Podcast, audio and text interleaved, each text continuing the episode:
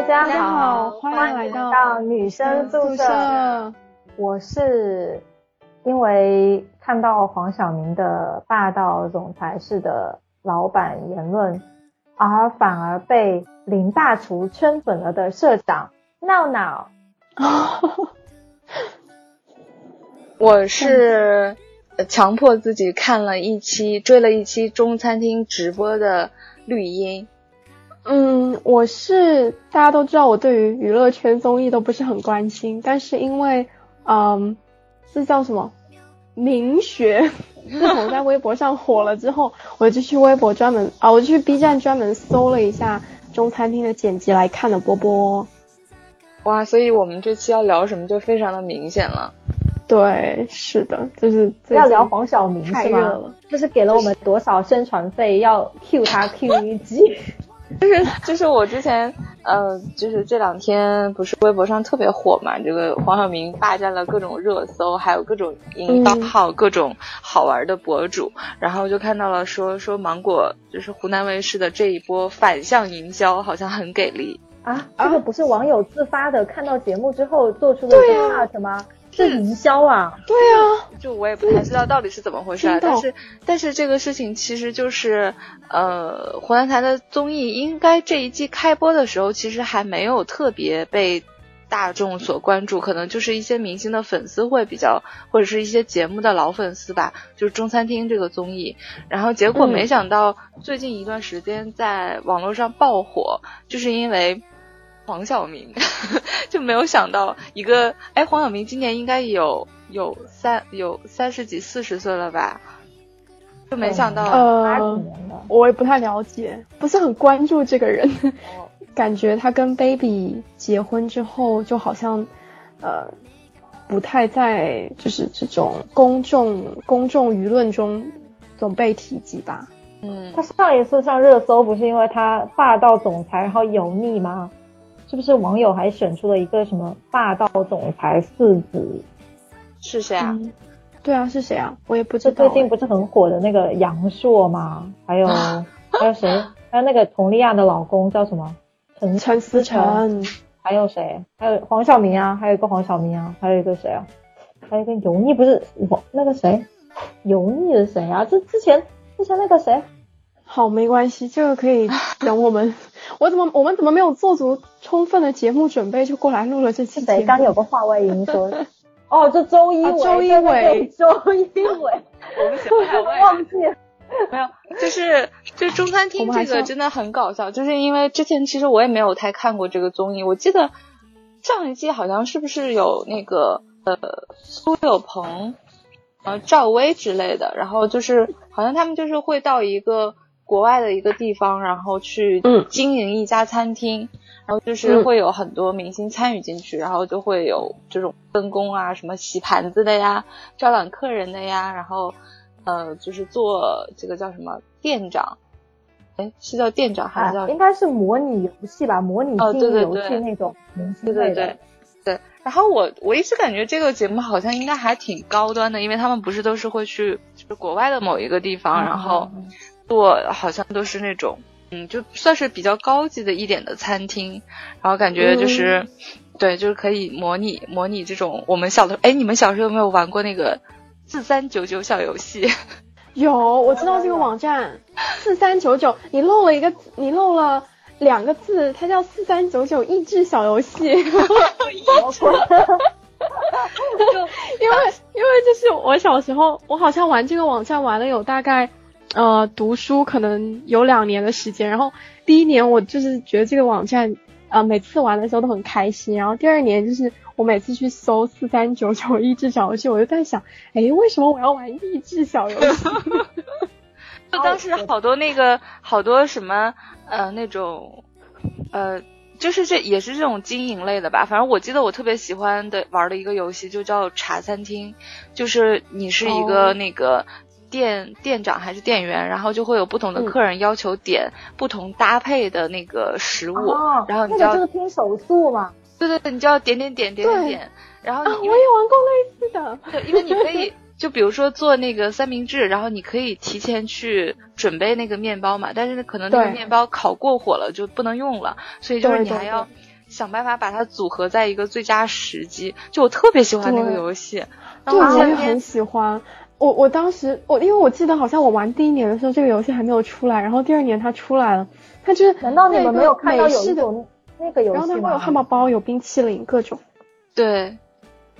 是有一个什么剪头发的，你们没有玩过那种吗？剪头发没有剪头发就是韩国的出了一系列的那种，就是你当理发师或者是你当什么设计师，你可以根据。不同的什么颜料来帮客人剪头发呀，然后染头发啊，我我比较喜欢玩这种，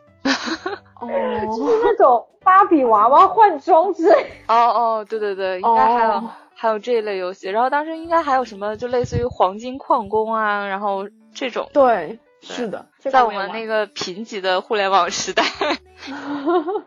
哎呦，这个有点扯远了，扯远了。对啊，我们来说回这个节目吧。那中餐厅其实我是因为那个，就大家知道我看《深入人心》嘛，然后这季的中餐厅现昨天晚上，呃，不对，就是这周五晚上播出的应该是第第四集嘛？还是第三第四集？对，然后第三集的时候就是，呃，他们中餐厅去了两个实习生，然后因为这两个实习生就是《深入人心》的成员嘛，所以我就当时关注了一下下。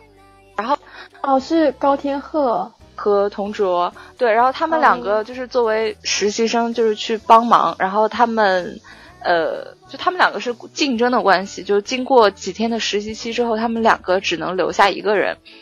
所以，呃，就是当我看到这个的时候，我就忽然发现，哎，好像他们两个其实也不是什么节目的新的焦点，而是大家都把注意力放在了黄晓明的身上。黄晓明身上。黄晓明真的很不适合当店长哎，真的。对我我我来给大家先分享一下，因为可能会有没有看过这个节目的人，就是里面黄晓明的表现是什么样的呢？因为他是一店之长嘛，就是他这个呃这一季就除了黄晓明之外，还有那个杨紫，杨紫好像一般是杨紫是就是基本上是在就是前台收账的这样一个角色，然后秦海璐，其实我哎我印象中。对我印象中，秦海璐跟黄晓明应该差不多年纪大吧？对，反正他是一个黄晓明大一点。对，秦海璐反正是一个是同班同学，一个姐姐这样的一个，然后财务大总管的这样一个角色。然后还有王俊凯，王俊凯是，呃，王俊凯好像跟那个杨紫差不多。然后好像在同卓和高天鹤去之前，他是就是，比如说帮忙洗碗、洗杯子的这样一个。一个服务员嘛，服务对对，然后他们有的时候可能还要去就是街上去拉顾客来嘛，而且这个节目其实给他们配了一个大厨，这个大厨好像之前是那种国宴级别的一个大厨，就林大厨是负责就是帮他们准备餐食的，嗯，大概是这样一个配置。然后呢，黄晓明到底在里面是有什么样的表现，开始开创了他的名学呢？比如说，比如说。里面杨紫好像是受伤了，受了一点小伤，对，受了一点小伤。然后，当然大家可能会就比较关心她嘛。然后当时，呃，黄晓明就说说你一定要去医院。杨紫就啊，然后杨紫她说买一点云南白药，因为我正好今天刚刚刷到这一集，然后 杨杨紫说云南白药，然后说说没关系的。然后那个黄晓明就来了一句，呃，你说不管用没用，我说。我说管用，我说管用才有用。我不要你觉得，我要我。哦，对对对对对。他一开始，因为我看的是第一集嘛，他这句话是在节目的快要结束的时候才说出来的，所以呢，矛盾冲突还没有这么大。我在听到这句话的时候，我只是觉得，哦，有一点霸道总裁式的喜感，并没有觉得这个会成为他之后在后面几集当中一直会吐槽的一个对。他觉得就杨紫在笑嘛，就觉得很很好笑，就就吐槽他说你是霸道总裁，哎，对，里面黄晓明就是经常会出现什么听我的，就是说，呃，什么这是你的问题，你必须要解决，呃，这个问题不需要商量，都听我的。对，我觉得可能他他是不是他是不是霸道总裁演多了呀？然后就就你知道那种，就我觉得以前好像都是在那种狗血小说里面。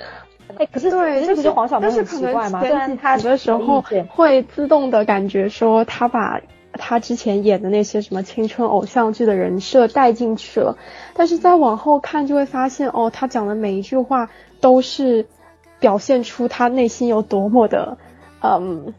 自以为是、高高在上、霸道。真的吗？我我我觉得黄晓明就给人感觉虽然很强势，但是反倒他其实没有什么主见诶，就他用这种话是在来强调他心中的。是怎么讲？就是他没有主见，然后听完别人之后，他耳根子又软，然后就觉得哦，别人说的有道理，然后他又用他这种很强势的方式把别人的话又 又重复一遍，可能就是说我我自己不知道这个，但是别人说完之后，我觉得很有道理，然后我吸收完之后，我用我的一种很威严的方式，然后输出给其他人，是吗？是这样子吗？我觉得是这种感觉啦。后面后面有一段特别经典的，你们有没有看到？大家都在说，因为不是节目里面，其实我觉得应该最火的一个人还是王俊凯嘛，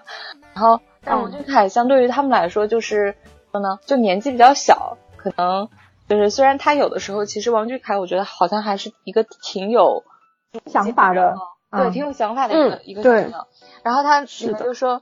就是有一段是他们说第二天早上，因为他们都是要自己亲自去采购食材的嘛，呃，黄晓明就定了一个时间，说他们什么时候出发去菜市场，说他说八点半是不是？他说九点半。哦，王俊凯就弱弱的提了一个建议，说他就觉得，因为他们可能会做到什么鱼虾这种海鲜类嘛，说这种新鲜的东西可能就是在呃早上七八九点，对，就是会比较早就卖完了。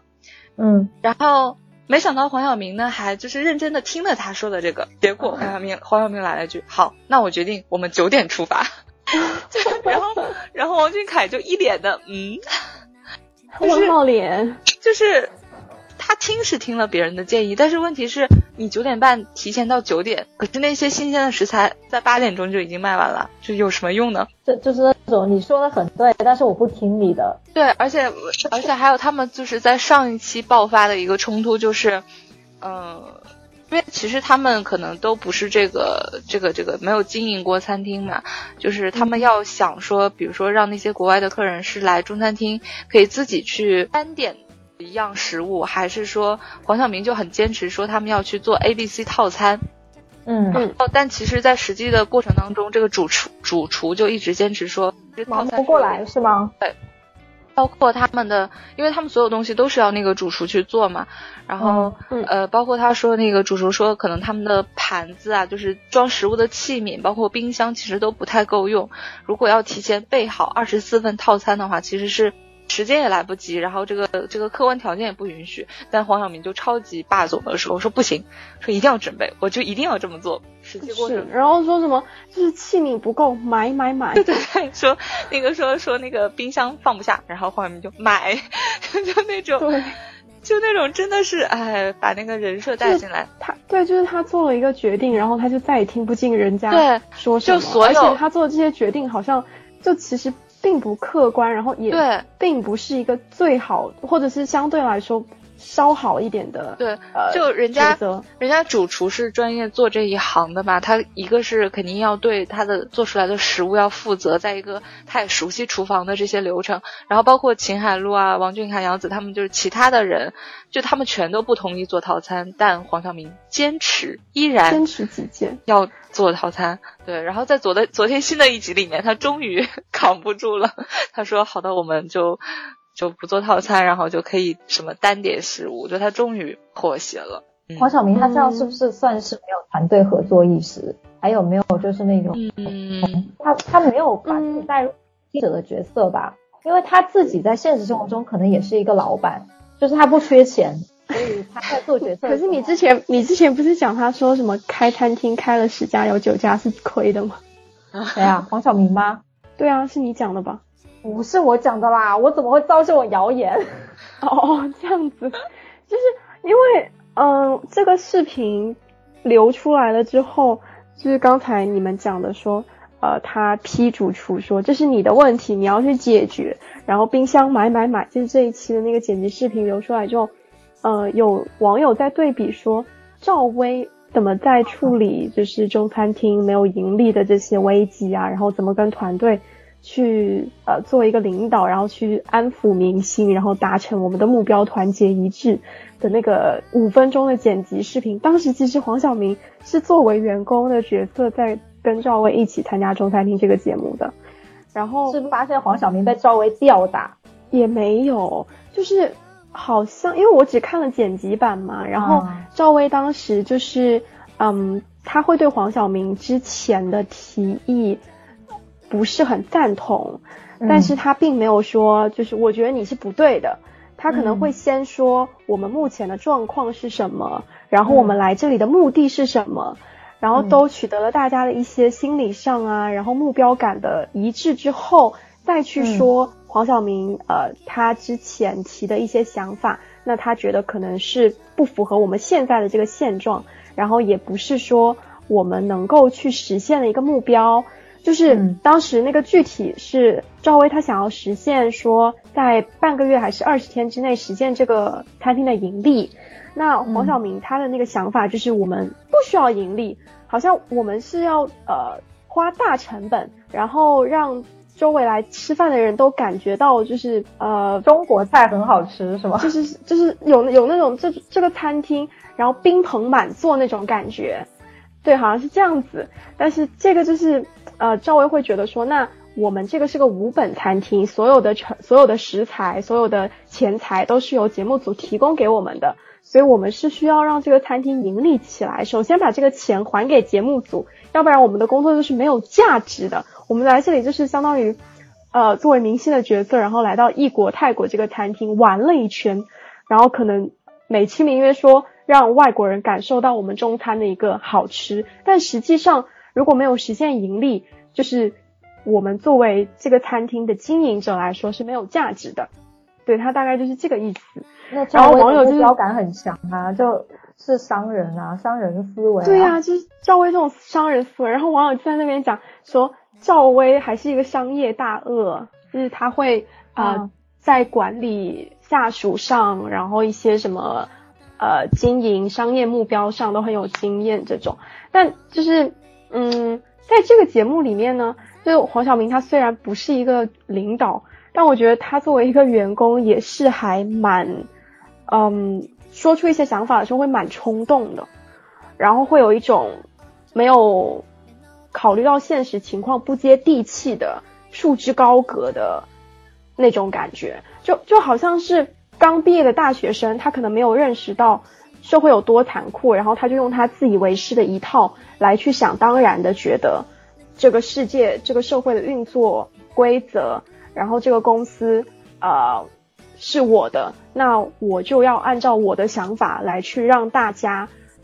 为我的这个项目去做事情，去各司其职。黄晓明其实蛮感性的，有没有觉得会有一种不谙世事的感觉吧？嗯，哎，怎么就断了？我刚我我刚一直在想哦，黄晓明就是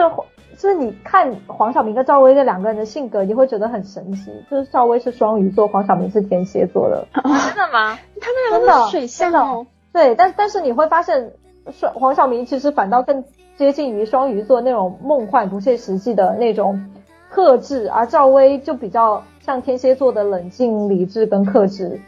但我觉得没有哎，我觉得你刚才这样说完之后，我我还挺能理解他们两个的这种这种相处模式，因为的那个，因为他们两个不是大学同学嘛，而且就是明星明星九六班嘛，就关系很好，而且黄晓明不是之前一直很喜欢赵薇嘛，暗暗恋，对对对，他们一好像一直也没有避讳这一点，但是对，但问题赵薇也欣然接受，问题在于赵薇不喜欢他嘛，对对，他们两个的关系就。我不知道这样说好不好？我们节目有没有他们两个的粉丝？就是他们两个的关系真的很像女神跟一个备胎，就，但是他们两个关系很好了，但就一一直是就是黄晓明对赵薇好像是那种很崇拜很喜欢，但是你看，不是说大家说就是这一季的黄晓明因为没有了赵薇的镇压，所以他就有点肆无忌惮嘛？就就在第一季的时候，就是黄晓明有那种不靠谱的时候出现的时候。赵薇就一句话能把他怼得哑口无言，就很能治得住他。包括这，包括昨天晚上播出的那一期，其实就是我有点忘了。当时因为我我实在是对这个综艺实在不能专心致志的看下去。觉得那个秦海璐他也很会怼人吗？黄晓明都不吃这一套。那可能是因为黄晓明对他没感情。所以我其实挺不明白的，为什么我觉得秦海璐论资历来说也不输黄晓明吧？就为为什么他没有把这个，嗯，对吧？就是我觉得他其实也可以怼的呀，但也没有，就没有人能治得住黄晓明。但你们想一想哦，就是嗯，很多网上自媒体啊，然后一些人不是会把中餐厅黄晓明出现的这段比作说每个人在职场中的遭遭遇吗？对啊，那呃，秦海璐他可能就是一个资历又深、一个老 油条的，老老油条、老员工。哦，那但他他的角色还是员工，那他就是在职场里面，第一个，嗯，老板说什么就是什么；第二个，老板说要做什么，我们就要做什么。嗯，就是也不会啊，不会啊。秦海璐其实我觉得他是一个很有想法，然后他有想法也会跟老板去商量。但是发现这个老板是个傻逼之后，然后自己就闭嘴了。不是不是这样子吗？就你们生活中没有碰到这种老板吗？就一开始你当然会有啊。那所以从结果来说，还是老板还是老板说了算啊。对啊，但但但其实就是就是可能说，我们已经我我们表面上嗯 OK，老板说什么就是什么，但是我们内心已经马买皮很多遍了。波波，你居然是会说脏话的一个波波。哎，马买皮是脏话吗？当然是啊，不然难道是 难道是卖卖卖那个葡萄干时候的吆喝语吗？哦，就是这样。我昨天看了一期之后，我才理解说为什么把就是中餐厅比喻成，就是或者说。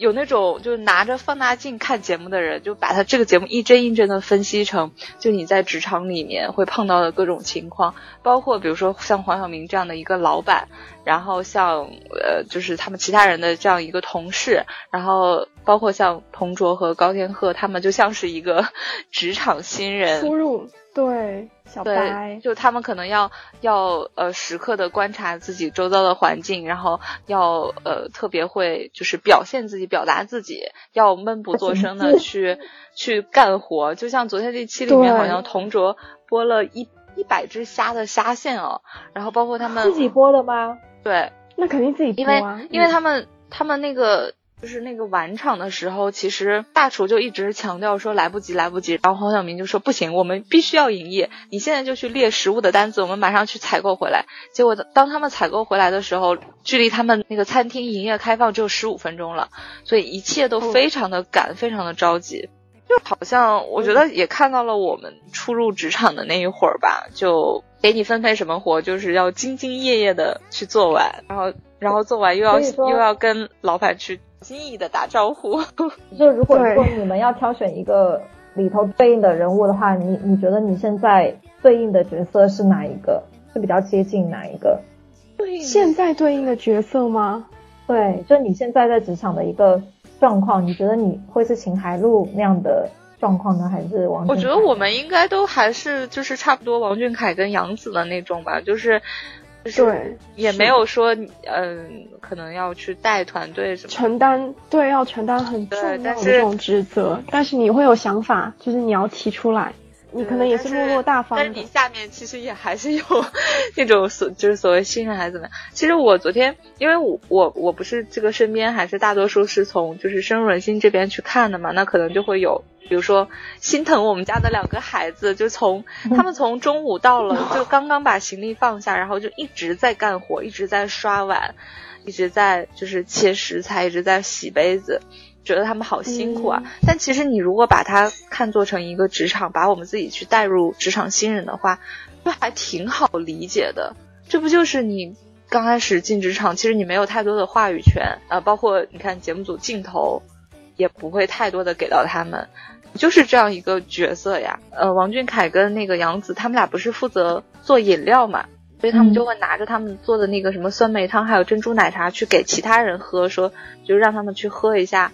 好不好喝，这个东西能不能卖得出去。但他们俩其实就是没有给冯卓和高天鹤去试的，对，就就有一个镜头，高天鹤在旁边眼巴巴的去看着黄晓明 喝那个珍珠奶茶，然后其实我觉得真的。嗯，很很没有融入感哎，很心酸。对对，然后你知道从深人心这边的粉丝来看，就会说说嗯，说我们去给高连鹤留言吧，说给孩子安排上，说想喝的珍珠奶茶我们买。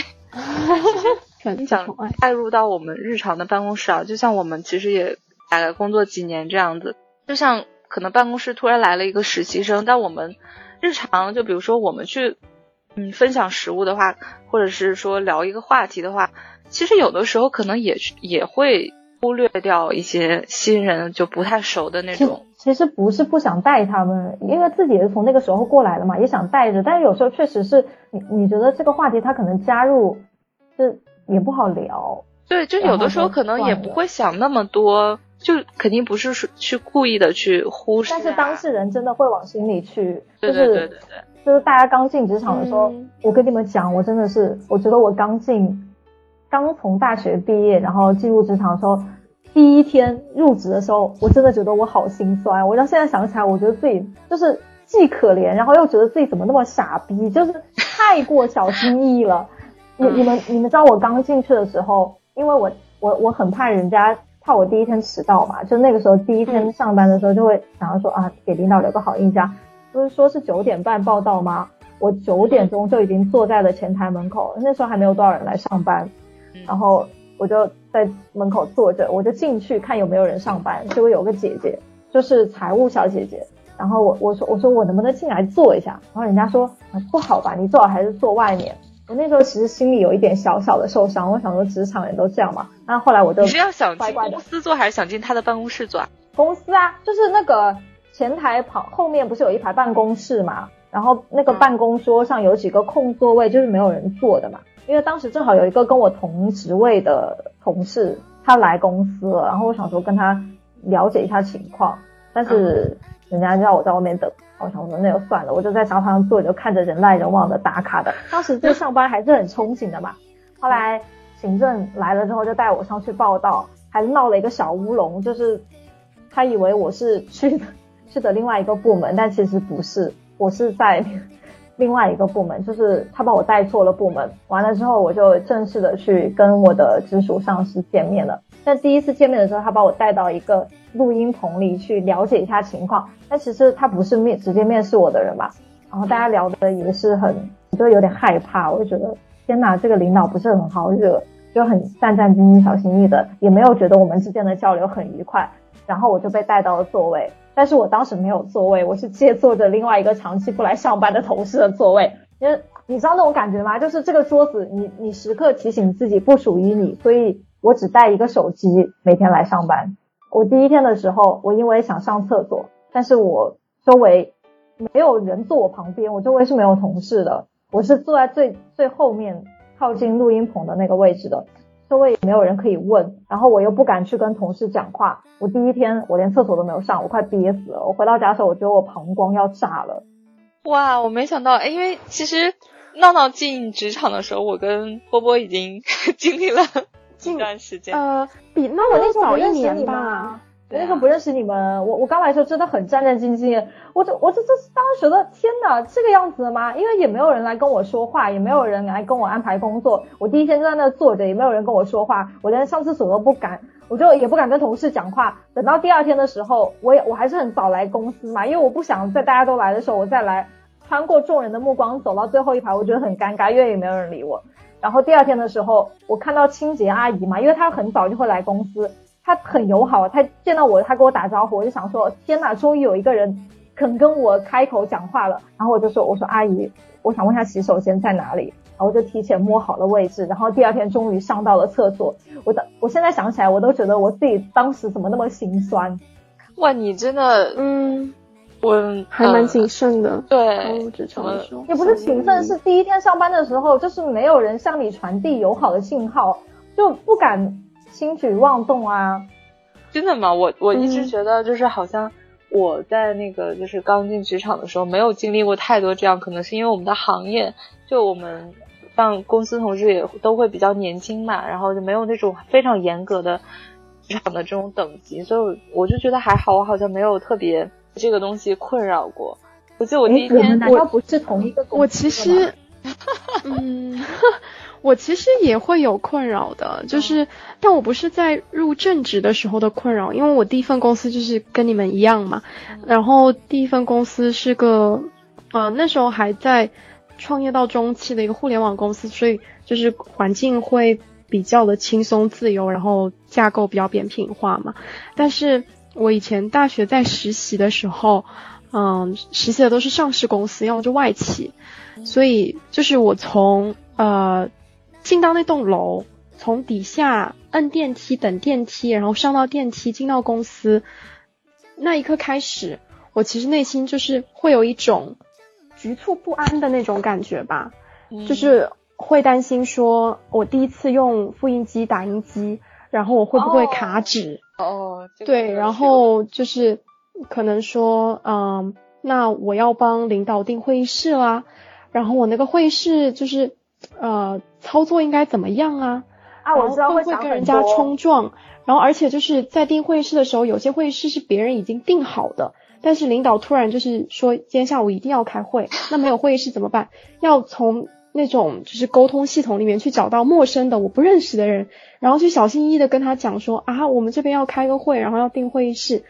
然后包括就是吃饭的时候，实习的时候，那可能前第一个星期跟同事吃饭。那我要跟谁吃饭呢？就是实习生，对对对对对，可能也就只有一个或者两个。但是，嗯，有时候你空了，然后另外一个实习生还在忙，而且你们也可能不是同一同一批进去的实习生，所以就是也会觉得很尴尬。对，就会会说的这个很真实，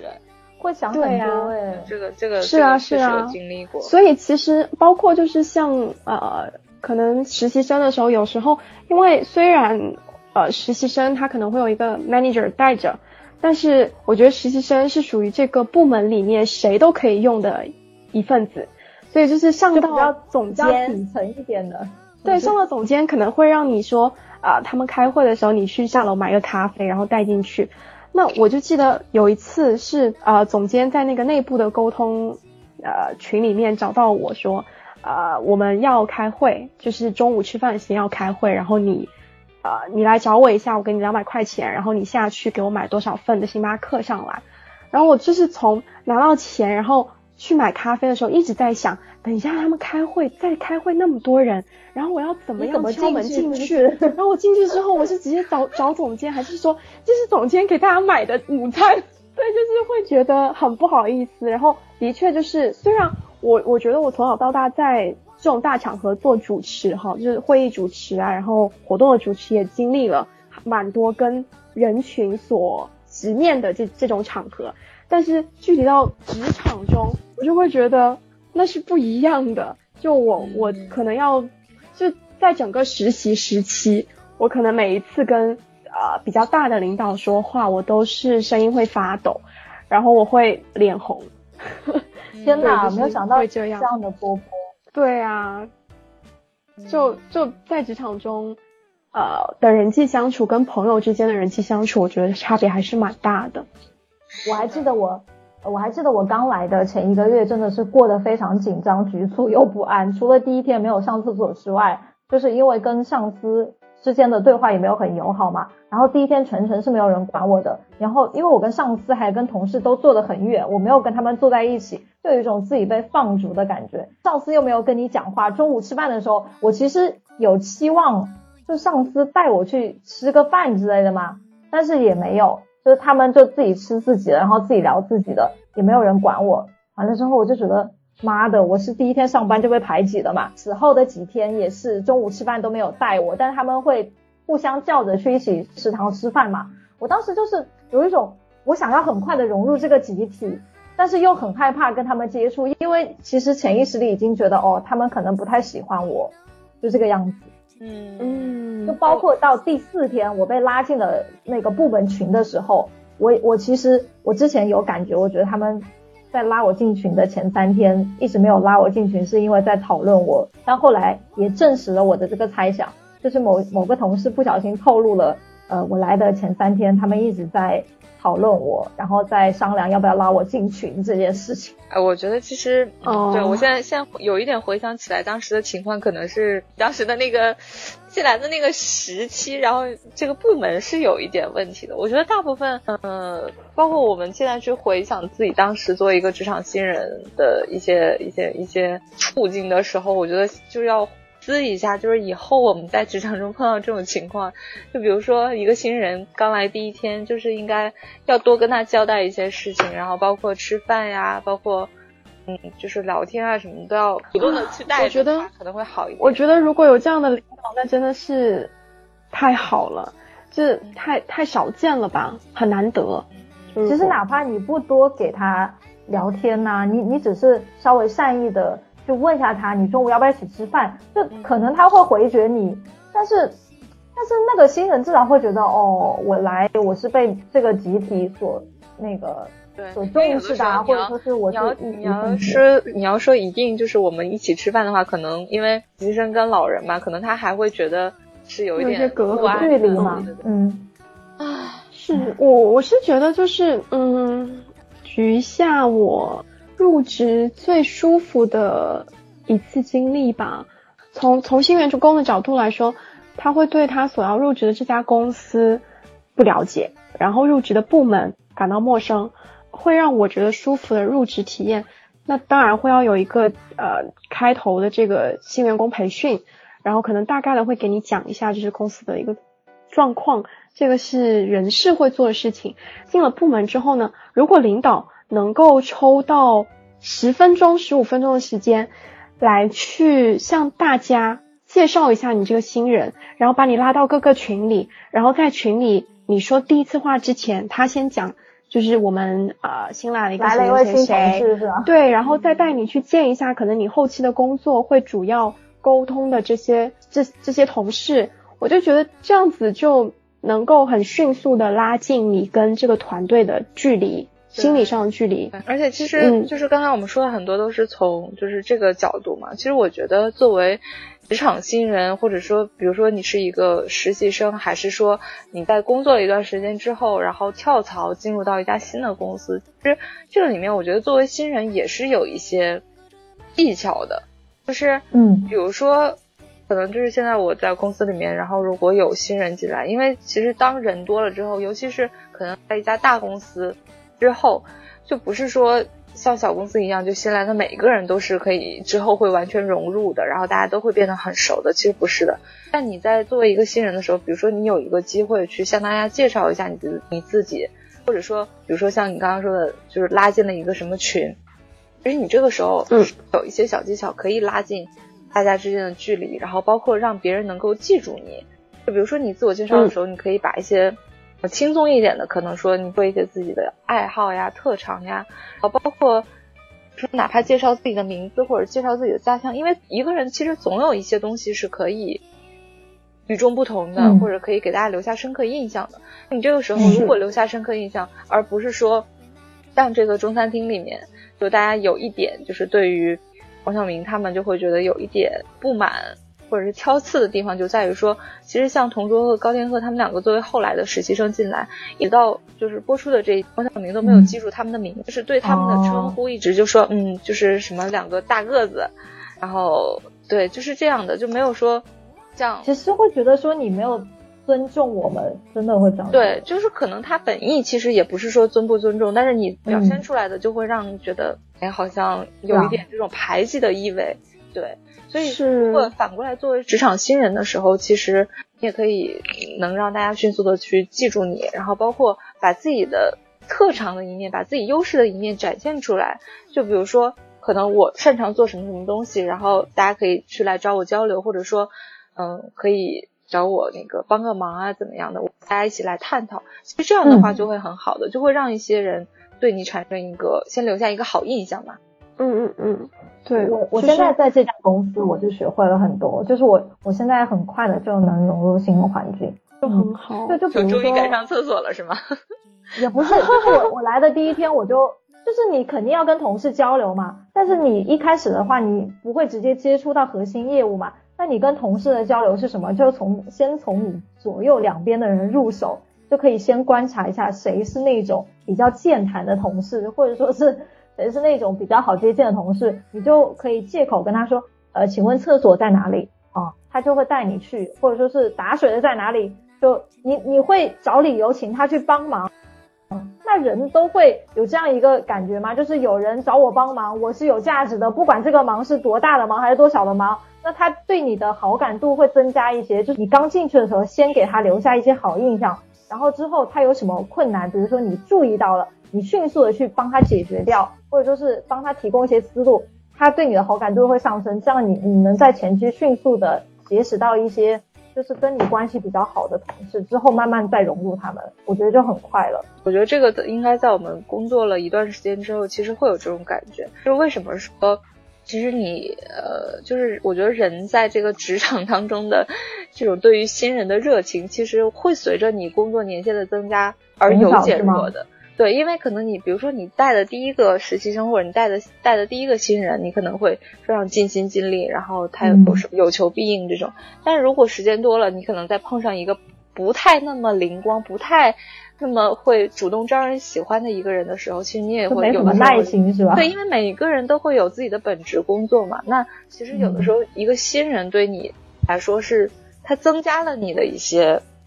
工作负荷、工作量。对，然后有的，比如说碰到了一个可能不太会说话的人，那你就会觉得说啊，这个算了，那这个我也不主动去叮嘱了，等他问到的时候，我再去告诉他好了。对，所以其实这个也啊，我我一半比较同意你说的吧。嗯。作为这个新人，他进来的时候肯定会有招他进来的直系领导。我觉得直系领导招他进来，绝对是要减轻自己的工作量的，所以需要花一些时间成本去带着这个新人，培养这个新人，让他迅速的融入这个环境，才能更好的去减轻他的工作量。但是除了这个直系领导之外，其他的同事他们会有自己呃手头上正在忙的工作，那自然而然就不会说。对于这个新人有多么大的一个好奇度啊，然后多么大的一个耐心，嗯，这个时候可能就需要这个新人他自己花心思，就像呃，你就是前面讲到说怎么样能够让呃更多人记住你，然后让大家对你形成一个印象，那就还蛮复杂的。但是你如就是作作为你自己，如果太刻意的去做一些 social，就 必要的 social 是需要的。但是如果过多的搜索又是会让人感到厌烦的，那这个时候就需要人事的介入。没有，因为其实这个这个度真的是还挺难的，就包括嗯，不是说新人就可能你去跳槽去另外一家公司，然后进到一个新团队里面，那其实你的这个职责，包括你的这个位置，很有可能其实是就是占了别人的那一部分资源的，或者说，比如说你空降到了一个某一个位置，那其实本来有可能。爬上这个位置，别人会升职是吧？对，就你刚进到一个里面一个团队里面的时候，其实，嗯，别人不一定会对你是一个什么样的心态，包括这个时候，如果你特别就是过于表现自己啊，可能对于别人来说反而觉得，哎，这个人怎么这么样啊，对吧？就是这个人有点过分积极了，就还是那个嘛，还是工作看自己的工作能力嘛。我觉得就是把自己的工作 做好，真的把自己的工作做好，你能够。最起码不出错的话，你不给别人带来麻烦，其实职场上也别人也不会对你太有意见的，真的。你收不收手的，这个再说吧。对，就是慢慢你的能力被大家看到之后，大家也会对你有一个固有的这种职场的印象吧。其实我们哎，我们怎么我们怎么聊到了这么深刻的话题？明明是想要吐槽一下，吐槽一下作为黄晓明这样的老板嘛，对吧？我其实一直想问你们，就如你们有没有碰到过像黄晓明这样的老板？当然会有啊，是比他严重还是比他好一点？就是我觉得好像我一直还算比较幸运的吧，我老板或者我的直属上司好像一直没有太是这种完完全全是这种的，但多少就是因为你没有怎么换过领导吗？我靠！就我觉得是，其实黄晓明这种代表了职场里面非常。容易就多多少少都会碰到的老板、上司，或者是甲方，因为他很多时候就是，比如说他像对那个大厨说，大厨说，比如说你要求的这个东西，其实客观上就是很难办到的，或者说他就是不合理的。但是呢，黄晓明作为一个上司的一个这样的一个职位，他就是说不行，我就是要这样，你必须给我做到，听我的，我不要你觉得，我我只要我觉得。那这个时候觉得，就是秦海璐说的一句话很对，他说果然你是老板，你只看重结果，就是你不在意这个实现过程有多难。其实就是放到职场当中，就是老板或者是你的甲方对你提出了一个你现在觉得不可能达到的一个目标，但是没办法。你就是要把它做出来，就这个事情，我觉得在生活中或者是在职场中碰到的就太多了，就很多时候你只能硬着头皮。碰到这种老板会就只是做嘛，就有没有会去反抗一下？这个其实嗯情况不一样的吧，就比如说有的时候其实你可能没办法，就是要去做，嗯，还有的时候可能比如说你默默先去做一点。什么东西出来，然后你去证明给他看，说你这样其实是不合理的。那我们是不是有更更好的一个解决方式？然后，那如果你的老板坚决不听呢？就是你你在给他论据说这个不能不可以实现的时候，我们也没有办法继续了。他还是坚持让你但这个完成这个情况就真的很多，因为呃。其实，如果啊，如果就是嗯，换做一个职场老油条来说的时候，这个时候你就会看，那到底是谁对这个结果负责啊？就比如说，我做出来这个结果，真的，我现在已经能预测到这个东西是不理想的，但其实他并不要我去直接对这个结果负责，那就是老板的。那其实没关系啊，我就去做啊，反正最后被骂的、被惩罚的并不是我呀。那如果最后结果是要你负责的呢？是你来背锅的呢？那这个时候可能就要去想办法让自己的损失降到最低啊，包括很多人辞职不都是因为有一个 傻叉老板，然后提出了一个什么不可能的 KPI，然后就走了嘛？我我不知道黄晓明在后期表现怎么样，我现在只知道他是那种很强势的，就是说一不二的，一定要员工听他的。呃，我我我曾经遇到过一任上司，我到现在我都觉得很不可思议，他就是那种。他表面上放手让你去做，但实际上他控制欲很强，就是你一定要听他的，他不允许你有个人想法，一定是一个完美的执行者。就他说什么一定要完全照做，你也不能有想法，你有想法跟他提，就是代表反驳他的意见，你不听他的话。好，这是一个很让人蛋疼的地方。第二个就是你做出来了，做得好的。功劳是他的，但是做得不好的，所有的锅都是你来背，包括可能决策是由他决策，你只是执行方，但是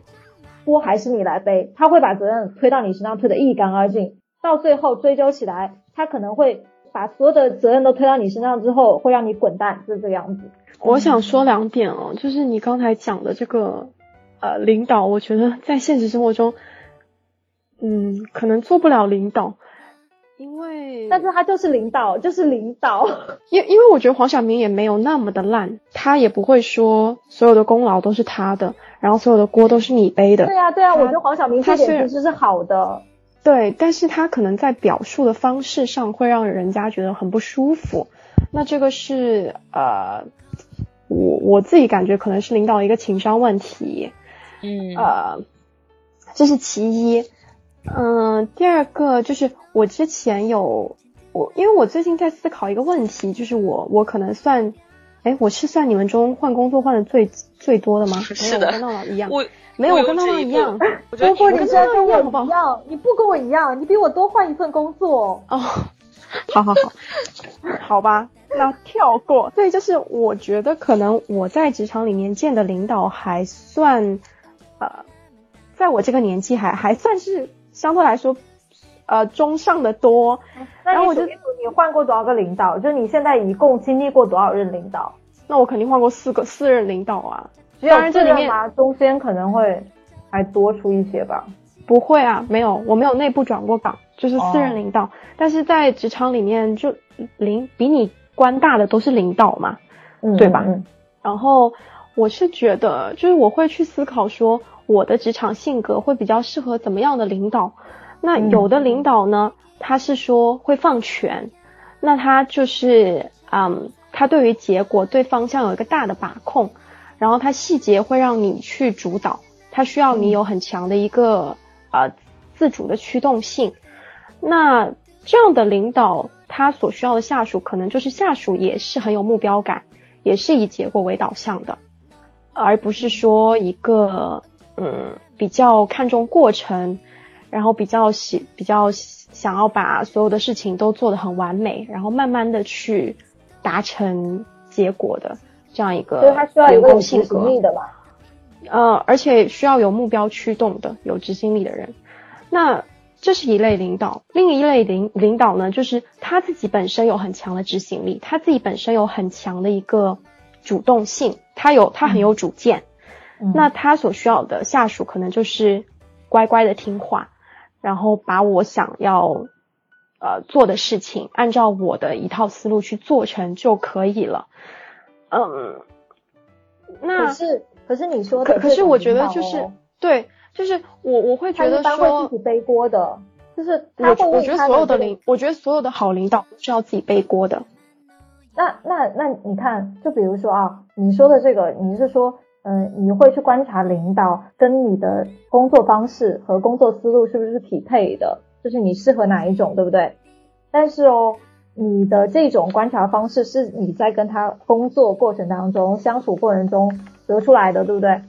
你的这个结论，你在面试的时候，你怎么能够一眼就看穿他到底是真正是哪一种领导方式的领导呢？或者是哪一种工作思维的领导？因为有些领导他在面试你的时候，他表现出来的是一种很开放、很积极，然后很放权的一种姿态的态度去对你，然后让你对他充满了这样的期待。实际进入到工作之后，他又是另外一种很强势的，不需要你有任何思维的。那种领导，那你怎么办？这个时候离职吗？呃，你是说换领导吗？也不是换领导，就是说，就是说，在不同的情况下，领导的就你说的这种有这种呃评价方式嘛，是你只有跟他相处完以后，你才会知道他真正的是什么样子的一种领导方式嘛，对不对？对。但是我说的是，比如说我我就拿上一个我跟你们说的那个很极品的领导好了。那他在面试我的时候，他表现出来的就是我对你放权，我我需要你有自己的思想，然后你可以自己去做你任何想做的事情，我不会干预你。好，然后你跟他面试的时候，你发现，哎，你跟他在这点上很 match，你就进入了他的团队，对吧？就是你你拿到这个 offer，等到你工作的时候，你会发现他不是他面试时候所表现出来那个样子，他需要你没有思想。他有很强势的主导权，然后你就做一个完美的执行者就好了。你会发现他变成了这样的人，然后你就没有办法啦，因为跟当初面试你的时候他所表现出来的那个状态是相反的，跟你传达出来的那个工作态度也是相反的，是你怎么办呢？这个那你当然是需要在工作中去看看这个领导到底是什么样的一个风格啊。面试时间太短了，很容易踩坑呐，就很容易踩坑呐。就就不行的话，又得迅速换工作啊！这不是这个。假如说能够在面试的时候去聊到一些细节的问题，去具体的问问看我的工作职责是什么，工作状态是什么，然后我是要自己去划定 KPI 呢，然后做一个反向的汇报呢，还是说呃可能自上而下的会有一个任务？结果给到我，然后我再去从执行层面提出自己的一些想法跟成果。嗯，我觉得这个可能是一个方法。你问的这些问题呢，就是有可能会呃会会能够观察到他到底是在具体的工作状态中会是什么样一个态度嘛，对吧？嗯。问问题是呢，有些时候我们会遇到一些领导，他在装吗？你是说？也不是装，就是像黄晓明，他就这样啊，就有可能会有这样，比如说他今天一个想法，他明天一个想法，那你也不能说是呃他在装，就是他面试你的时候他是这个想法，哦，你你你大概了解了自己的工作职责，但是他你进入到团队之后，他的想法又变了，又跟之前不一样了，那可能又是另外一种工作准则，你就很难去判断嘛，就是有一种领导，就是他的想法会一直变来变去。你都完全不知道他在想什么，就很心累嘛。你不是生活中也会遇到这种领导吗？就是完全没有一个，也不能说是目标感。其实我想插一句话，就是虽然说我跟你们比，可能我没有换那么多的，嗯，对，然后但是其实我的是直属上司，包括我跟配合的同事团队，其实还是有换过几次的，就是甚至可以说一直在换。对，所以我其实最近也在想着一个问题，就是你在职场当中碰到的你的这个团队的老大呀，包括配合的同事，其实你是可以通过你自己的观察去找到跟他们。比较好的一个相处方式，合作的点是吗？嗯，对，包括比如说有一个东西，其实在职场里面是非常非常重要的，叫做向上管理。嗯，向上管理就是解释一下，就是就是比如说同样的一件事情，呃，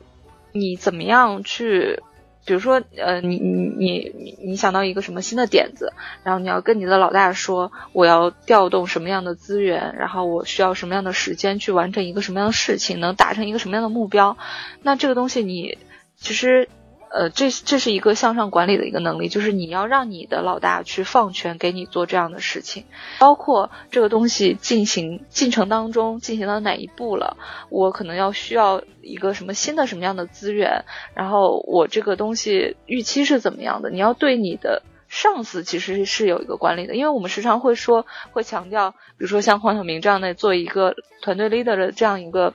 职位，他要怎么样去管理下属。但同样，向上管理也是非常非常重要的。你会发现，你身边的一些所谓的升职比较快，或者说比较讨老板欢心的人，其实他们都是向上管理会做得非常好的。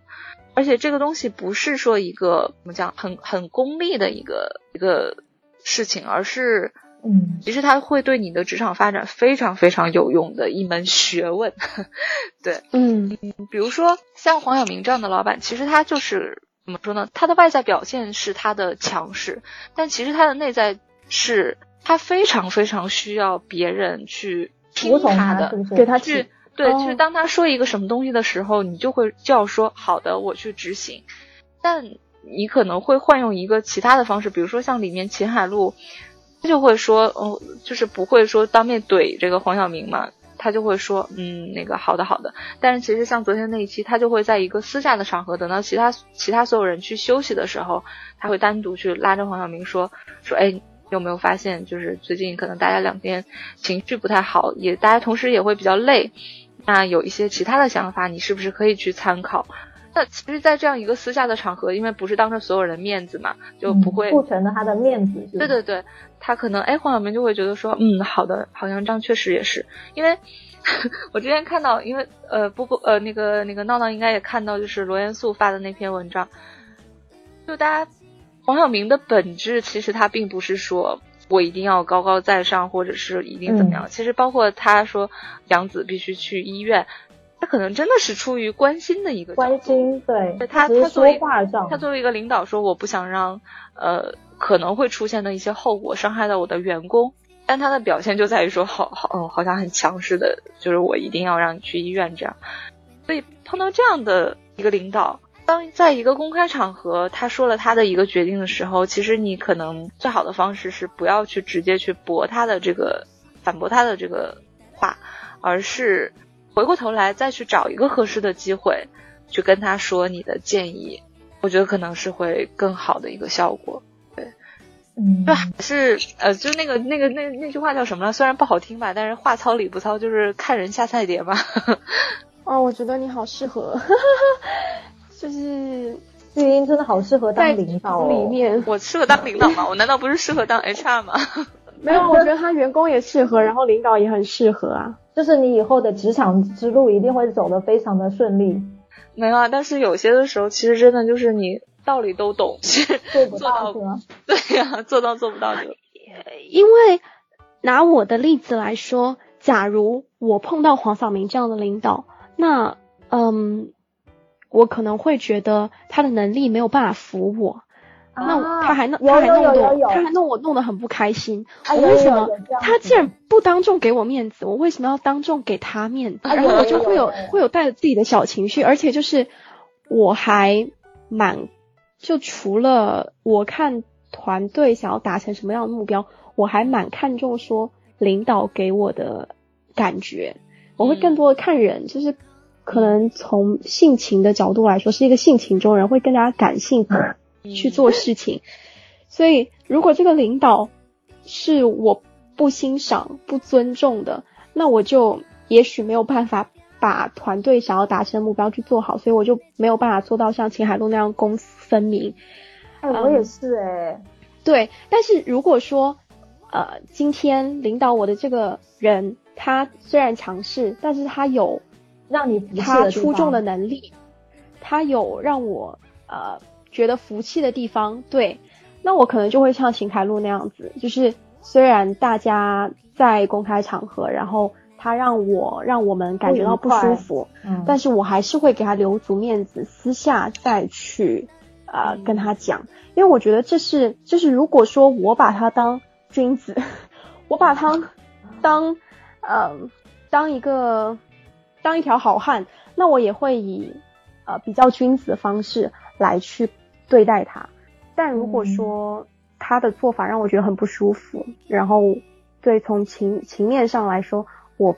不欣赏这个人，那我就觉得我不会有任何的。呃，让他觉得舒服的地方给他。其实我我也是哎，跟你在意的地方还不太一样。是我我特别需要领导的及时肯定，但是呢，就算鼓励，就算你不鼓励我嘛，你也不要当着同事，就是一个部门的面，哪怕我们是关起门来在会议室里，哪怕是一个部门只有五个人，你当众的去批评我，或者说是去。批评我的工作啊，批评我的作品，就是一直在数，一直在跟其他同事数落我的话，我会觉得怎么讲？第一方面是面子上过意不去，第二方面你你很没有当领导的这个水平，就是你很不会当领导，我就就会有一种很强烈的逆反心理，就是当我心里认定了这个人他不配当领导的话，就是他的领导能力不行的话，我其实是不太愿意服他管的。我会觉得可能。我们两个的职场成熟度没有绿茵那么高。那其实因为刚才我想问一下哦，就是向上管理嗯。对，但是其实我想问一下，那一个领导他在知道一个员工做的呃就是不太合格的情况下，或者说是对他有不满意的情况下，那他到底是应该私底下跟他很呃很正式的去讨论这个问题，然后去跟他讲分析分析这个你做的不好的原因，然后去找到改正的方法？是私底下去一对一的讲好呢，还是是当着所有同事的面，然后去批判他做的不好，但是并没有讲他为什么做的不好，这样的做法好呢？你怎么讲？就是是哪一种领导更适合当领导呢？我是比较喜欢前一种领导，但是我觉得可能有的人也会跟后一种领导 match 吧，就跟小时候我们学那个什么，呃，精彩极了跟糟糕透了一样，什么东西？就是爸爸跟妈妈不同的教育方式啊，那比如说像鲁迅，他可能迟到了，然后老师当众训他，然后打他手，他就在课桌上刻了一个枣，然后以后再也不迟到。他可能就是像这种呃这种打压型的成长性格，那有的人可能就是鼓励型的成长性格。哎，其实也不是哎，我我我在意的点当时是说，你可以公开批评我，但是你不要。就是只是批评我而已，就好像我觉得你在针对我一样，就故意让我丢面子。我来，我来给你提供一个视角来看这个问题啊。来来来，其实你是完全站在被对吧？所谓被职场暴力的这样一个。对。但其实你在真正的职场上，你换一个角度想的话，可比较好理解这件事情。呃，虽然都说那个就是管理其实是一项艺术，包括。像我们这个行业可能还没有那么那么明显，但在很多行业里面，其实你的职场是你是要选择在你的专业领域里面去做一个专才，还是要成长为一个管理者的？其实这这是完全不同的两个方向。是的，那管理者有他管理者的艺术，但是有很多时候为什么会出现你这样的情况？呃，嗯，大大概率的可能是这个人确实不太。适合做一个好领导，但其实也有一部分小可能，就是因为这个东西对他来说不重要，所以其实他采用什么样的方式或者怎么样，对他是完全没有任何影响。可是他没有想过他的这个做法，团队里其他人会怎么想，那个被他批评的人会怎么想，他这样会不会影响团队的凝聚力？对呀，那这个不应该是一个管理者、一个领导所要采取的，就是他应该会考虑这种方式啊，就是他作为一个领导，他应该要。这怎么讲？不能说完全顾及他员工的感受，但是至少他得他在做出一个行动之前，他得想一想这个行动会带来什么样的后果，就为团队的整个氛围会带来什么后果。但是你怎么知道这个东西就是他为什么一定要想的？其实他不一定的呀。就你刚才讲到两种方式，你是要成为一个一个领域的专家，是走专才路线还是走管理路线？我是觉得如果走管理路线，那其实你是在研究人，你是在跟人相处。那当然就是，呃，怎么样让你的下属感觉到归属感，然后你去跟同事相处的过程中，我觉得，我觉得，我觉得这个想法其实只是一类一类团队，还有还有一个一个另外的一个团队，就叫做，可能我觉得我们还是因为自己的行业所限，然后我们可能做的这样的工作协作方式都是这个样子的。你可以去看一些很多，比如说做销售的。尤其可能是，呃，相对来说，这个他们所面对的人群啊，面对的市场是相对来说要更呃呃冲锋陷阵。就是对，有一个团有一种团队叫做什么铁血作战团队，其实他们就我能理解，对，只要出那个结果，就只要完成目标，达成结果就可以了。所以他其实然后每一个人。并不是说我的管理要让每个人觉得舒服，每个人有家的归属感。是的啊，你是说他们每个人其实都是单兵作战，只是归结到一个团队里？不不不不是，你这个理解怎么能是 这个理解？就是因为因为我理解是，比如说什么销售团队，不就是每个人都是个体销售，我完成我的营业额。那至于这个团队团，我是觉得哦，我是觉得不管是哪种特质的团队。嗯，管理的核心是管理人。那怎么样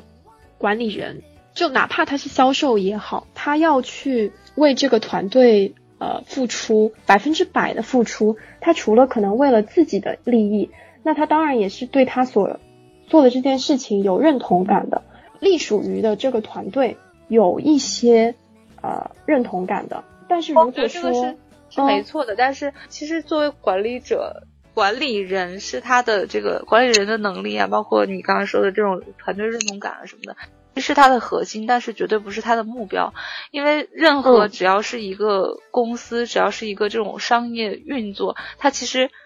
所有人要的都只是一个结果。我其实也很想跟你们分享一次经历，一次面试经历，就是我前段时间去星巴克面试嘛。啊，你要把这个名字说出来。呃，没关系啊，就就当给这个公司 给这个公司代言一下，就是打个广告好了。是这样，好，星巴克还有我们代言打广告吗？我面试他们办公室的职位，这个职位呢，就是啊，给他们星巴克五万多名员工所做的内部啊内部消息获取，然后内部的一些。呃，像微信朋友圈的社交，就相当于是那种企业文化的话题，做企业文化的嘛。对，嗯，对，相当于是说给他们内部员工做的一个 A P P，然后让他们内部员工感受到呃企业文化，然后进一步加强他们归属感。但是做这个事情之前呢，其实我觉得就是呃，大家可能都觉得星巴克的企业文化还蛮好的。嗯，呃，进到他的咖啡店的时候。也会想说他在每一个杯子上都写下你的名字，然后如果你是这某一家星巴克的常常客，他可能咖啡师会认识你，然后会知道你每天都去点什么样的咖啡，也会知道说你喜欢坐哪个位置，然后还有就是可能如果啊你买了一杯新品，然后你喝了第一口，你觉得不好喝，当然这个可能是特例，你觉得不好喝，然后咖啡师看见了。他可能会跟他同事说，嗯，要不给他做一杯新的，或者是换一个其他的。明明是客人自己点的这个菜单，但是为什么咖啡师会非常在意这些小细节？那这些呃表现出来的现象，让顾客觉得被尊重，也是他们内部的一个企业文化，就是让每一个加入到星巴克的员工感受到被尊重。那我当时面试，我其实就有问说，嗯。因为每一个商业组织，他所想要追求的成追求的结果，肯定是商业价值。对，商业价值。那为什么星巴克要花这么大的比重去呃，在员工关怀，呃，在说他的呃人与人之间的连接这样的一个企业文化上？对，然后他们就他然后那个面试官就给我回答，他说我在星巴克，大家都不会觉得这是一家呃做咖啡卖咖啡的企业，而是会觉得说这是五万多名员工在共同加入到的一个大家庭，就是他们会首先他们是很尊重每一个员工的独特性，就当然呃这么多人在一起。工作喜好，然后工作方式、工作风格都不一样，但是他们就会觉得那有什么关系？我尊重你的工作状态，我尊重你的呃强势也好，然后你喜欢被人家指挥也好，都没有关系。那我们呃工作归工作，吵架归吵架，就是我们把这件事情做好了，然后我们还是呃很很融洽的相处在这个工作环境中。就是他们会把人放在比商业更重要的位置，包括说像创始人，他说呃这里面可能会有一些创始人的故事在包装，他他会觉得说他呃小时候很穷，然后家里面很多小孩子，但是大家都是虽然很穷，然后每个人都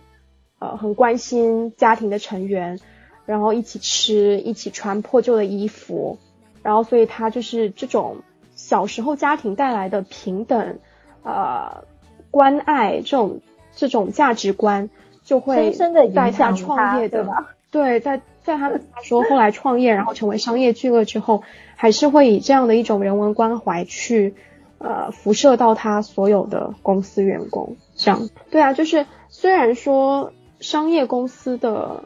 结果导向就是要实现盈利。但实现盈利的背后的推动者，那肯定是人嘛。所以我们现在是在聊管理的艺术吗？请问，我们都还没有成为管理者，我觉得我一辈子都不可能成为一个管理者。那你不要把管理真的太难了，不要把话说说的这么绝对嘛。那万一有一天你发现自己打脸了怎么办？等到你几年之后是最年轻的上上市公司女总裁，嗯，不用想了。我我觉得管理很难，我觉得我们三个中唯一可能比较有突出潜质的就是绿茵了吧？啊，感谢你们给我这么大的认可，但我觉得我也很难。嗯，但是我觉得在做员工这件事上，绿茵其实比我跟波波更理性一点，就这点比较有利于职场的生存跟发展了。真的吗？为什么你们对我的期待不是那种我某天中一个彩票，然后就可以 立刻辞职？环游，那不要忘记我们哦，因为因为就是这种期待只会发生在呃幻想，就我我们两个对自己的幻想中，就是对你的 对你的梦想比较理性，然后而且我一直都觉得绿茵是那种会买彩票的人，就是可能 可能我某一天走进了一家彩票店，我买了一个彩票，但是我打死都不会相信绿茵是那种会去买彩票的人。哎，真的。我从来没有买过彩票。对呀，你看吧，我从小学开始买彩票，我买了。对呀，我我我，但是我不是 一直坚持到现在。我小学跟我妈一起去买彩票，我每次都等待开奖，你不知道那一刻多紧张。但我发现我中过最大的奖是五十块钱之后，我就开始买彩票了。哎，真的？那你还中过？好歹我中过最大奖是十块钱。十块吗？我我有我有最别买了好吗？别浪费那个钱。而且你知道每次，因为我爸爸会买彩票，他以前买那个足球彩票嘛，然后有时候他会让我选那个最大的球球。嗯，对，就是我小嘛，然后等我就是成年了，然后可以自己买彩票了，我就会每次去到那个买彩票的店里面，然后拿好那个卡，就一本正经的坐下来，拿那个铅笔圈好，就是我在呃运用。一半理性的思维说，哎，上一期开的什么？上上期开的什么？然后看一看有没有什么概率这一期会开。然后一半用就是碰运气那种啊，这个是我的幸运数字啊，这个好像我最近常常常常会想到的一个数字，然后就填上去。结果就是最大才中过十块钱。你你可以尝试刮刮乐啊，刮刮乐的中奖概率比前数字高多了。现在彩票形式好像有很多。我也不知道哎，我我曾经中过一次，最厉害的是再来一瓶嘛。不之前有可乐是再来一瓶吗？我曾经中过连续十瓶，就我一直不停的开瓶，然后他一直再来一瓶，最后喝到我快吐了。嗯嗯，其实我我我一直都想着说，如果我能够中个一一两亿的话，我会用来怎么花？会会会你你都把这件事情想好了，然后你现在就只缺一张彩票中了呃两亿。对的，然后我就想说，我可能会把我以前是很很不喜欢的上司都雇佣在我的公司里，然后再再疯狂的折磨他们，最后把他们开除，就这样子。哇，好可怕！我怎么会这么？啊，那你一定要把我们两个就是挖过去做合伙人呐！哎，我会把我去折磨上司吗？我跟你们说，就是刚才还说那个什么什么什么中了彩票一起环游世界。我其实我今天早上在看微博的时候，就是为了中餐厅做了一个做了一点功课嘛。真的，我我在想。在看中餐厅的过程当中，什么因为黄晓明睡不着觉，气得要死，我觉得这可能算工伤。然后我就看到了，我就看到了他的一条整理微博下面的，就是评论，然后就有一个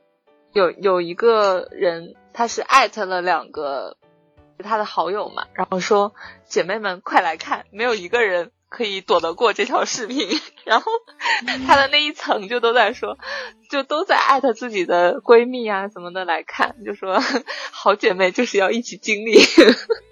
我快笑死了。哎，太搞笑！我是昨天有看到一个自媒体号，然后就说他的标题就很搞笑，呃，和黄晓明学习说话之后，我的公司一夜之间就倒闭了。呃，真的会成为名学。我在想，就是因为你知道豆瓣八组嘛，豆瓣八组不就是一直这种八卦什么最厉害的嘛？然后大概从上期开始，每一期中餐厅直播的时候，然后就会有很高的高楼，就它它像论坛性质的嘛，就会很高的高楼去探讨中餐厅，然后尤其是黄晓明这个其中的一切，包括现在就是黄晓明说的那个什么“我不要你觉得，我要我觉得”这句话也变成了一个新的流行语。嗯，但是是还有这都不重要，大家听我的 最重要。对，但我发现好像现在其实芒果台不是惯用的这种营销炒作的伎俩，就是嗯，其实它我也有可能是先开始给大家一个这种全网黑、全网炒是吧？哦，然后逆转。对，因为你看，不是他之前有说那个嗯，大厨跟他说一些什么东西的时候，他说说那个要一个冰箱嘛。然后黄晓明就是特别那种的，就说啊买，结果他真的买了个冰箱，而且是啊是啊，而且这那肯定要说到就要做到啊，那不然咋冰昨天在节目里，天呐，我其实不想要黄晓明这种老板，我想要他这样的男朋友，我都不想要哎。什么？你你你要是想要黄晓明这样的男朋友，那你要跟 A B P K。哦，你看你看你看他们俩离婚了你说你说你说我好哦啊啊。真的吗？这个这个瓜没有没有跟没有官宣哦，这个还没有官宣，我不知道。有官宣，你把它讲出来。只是讲说 A B 天天不回家，好像。对。说他去拍那些烂片，是因为他不想在家里面听黄晓明说这些。对。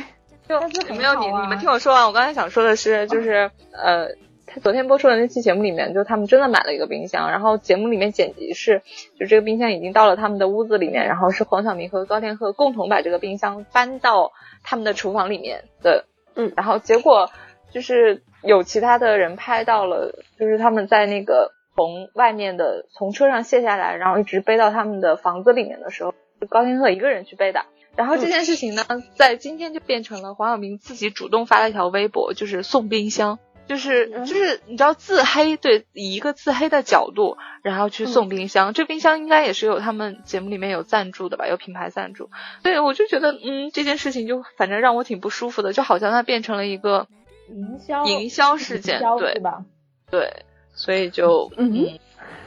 我现在都不是很相信综艺了，因为我觉得一切都有剧本，都有可能是人家刻意炒作，特别受不了。那所以就中餐厅应该还有几期嘛，也不知道它的这个走向会怎么样，说不定嗯碰到了一个什么样的就洗白了也说不定。对，就是黄晓明这个东西还骗我大早上七点多起来，特意为了聊这期节目在那里看，完全看不下去。而且我看弹幕很生气嘛，我不在腾讯视频看吗？就第一集的时候，秦海璐可能语言有点激烈，然后表现出来的是那种就比较斤斤计较，对钱呐管得比较紧，然后就很多人在弹幕里骂他，我就好生气。我想说，他这样才是正常的思维呀。对呀，我也觉得啊。就是我觉得秦海璐演，嗯嗯，对。我知道他可能讲话不太不太中听吧，但是他确实是作为一个餐厅的经营者，经营者还是合格的。我反倒觉得林大厨有一点对于那个金钱上没有办法。没有办法做很好的控制。你你你有没有发现，现在看这种综艺，尤其是偏真人秀的这种类型，其实无非就是明星去里面扮演一个什么样的人设，就就是也不一定这个说这个一定是造出来的人设，也有可能就是他们本身的性格。但对于我们这种普通看客来说，其实就是你会带入你自己，或者带入你身边的人，带入你职场里面的人，然后去从从他们的一些表现当中衍生出生活的。生活中的一些问题是啊，这样子综艺才会火啊，要不然综艺离生活太远，就是所有的 呃艺术艺术演出、艺术表演，如果离生活太远，那就可能就比较象牙塔吧，比较脱离。你想说的是，你想说是曲高和寡吗？曲高和寡，曲高和寡是一个完全的贬义词嘛？我其实觉得曲高和寡的艺术也有它的美妙之处。我只我只是觉得像这种大众大众化的，嗯呃电视节目啊、网剧啊、综艺啊，尤其是综艺吧。这样来看的话，那从综艺制作者的角度上来说，是成功的，对吧？对，它能达到现在一个国民探讨度，然后这种已经非常出圈，因为本来可能就只有一些老粉丝啊，或者嗯啊，我看完之后反倒是真的很想做菜啊，这样啊，很多人是为了做菜啊。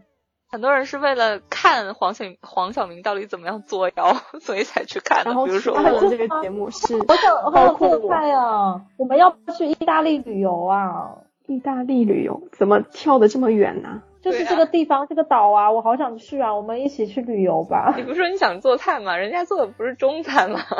你去意大利做中餐吗？我来以为你下一句是要蹦出来说，我们要不要去报一个学中餐的培训班？然后对啊，我们要不要去意大利旅行？所以我们去意大利旅行，然后我们去当地买食材，然后做菜嘛，这不是很顺的思路吗？不顺，去意大利旅旅行，意大利是个美食强国，我们为什么还要自己买菜回来做？因为可以，我觉得每天可以吃四顿都吃不完吧？不会啊，就是亲手做的料理会有幸福的味道，不是吗？嗯，那我们，我想，我想跟两位说，哎，我我想。我想此刻请绿茵出演一下，就是调和的领导的角色，因为我们现在明显是出现了冲突。我跟你说，调和的领导是怎么样的呢？就是我想说，我嗯，我们如果认真的计划一下意意大利旅行的话，我们大概从现在攒钱，十年后就可以开始可以去了。要这么贵的吗？不会吧，报个团一万多就够了。从我们还真的展开。哎，还还真的就是很有套路哎！你看，能够解决一场冲突最好的方法，要不就是找到一个外部共同的敌人，要不就是找到一个 彼此共同的目标。我只是想说，我只是想提醒你们两个，我们真的很穷。对，我们需要 考虑现实问题。就去买彩其实还好嘛，其实还好嘛。就绿茵如果不去看剧的话，其实也不会很穷啊。那。我是怎么样才可以脱离苦海呢？波波，你只要是按按时坚持工作，你也不会很穷的。你真的戳了我们两个人的痛处。那我们来戳一下他，来来戳我吧。我有什么痛处？我没有痛处，不好意思。你只要不，哎，好像真的没有。所以，所以闹闹是我们其中最有可能最先去意大利旅行的人。这样子吧，闹闹，你帮我们两个人的钱也攒下来。可以。好的，那今天的节目就讨论到这里了，也不知道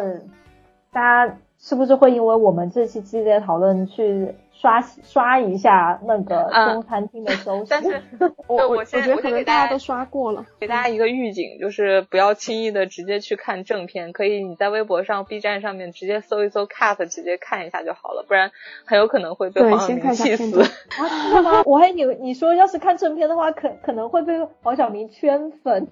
呃，也也现在也是有一波人好像是被反向圈粉吧，就觉得。他带带来了这一段时间无尽的快乐源泉，我我我很怕他无尽的快乐源泉。黄晓明笑的太太太可怕了，就他那个笑容现在已经深深的印在我的脑海里，挥之不去。怎么办？是爱上了吗？中年王子病。哦，好可怕的笑容。好啦，那我们这期节目就先跟大家聊到这里了。然后，如果大家有嗯有什么想要听到我们聊的话题，其实也可以留言给我们。对，因为最近感觉好像都一直都都在聊什么娱乐圈的这种问题。对呀，我们都快成娱乐博主了，会不会被艺人告啊？真的是。对，我就真的很害怕，当年我们聊到某一个热点话题的时候，然后被粉丝追着骂，就会被封掉我们的号，会被举报。那倒不会，我们的舍友战斗力也是很强的，好吧？我们也有粉丝，那么？那说这句话的时候是有底气的吗？我当然有下期下期我们要不要聊一下前面聊到的上青云？送我上青送你送我上青云那个话题？哎，这个电影已经上了吗？已经上了，昨天上的，已经上了，就是激起了很多讨论，尽量找时间看一做一做功课。好啦，那这期节目就先到这里啦。然后我们是节目会在每周三不定期，呃，在喜马拉雅、网易音乐还有懒人听书上面同步更新。然后大家可以去找到我们的微博“女生宿舍 FM”，呃，可以来跟我们互动。然后也更希望大家可以听到节目的话，可以在各个平台留言给我们。对，好啦，那我们下期见，拜拜，拜拜，拜拜。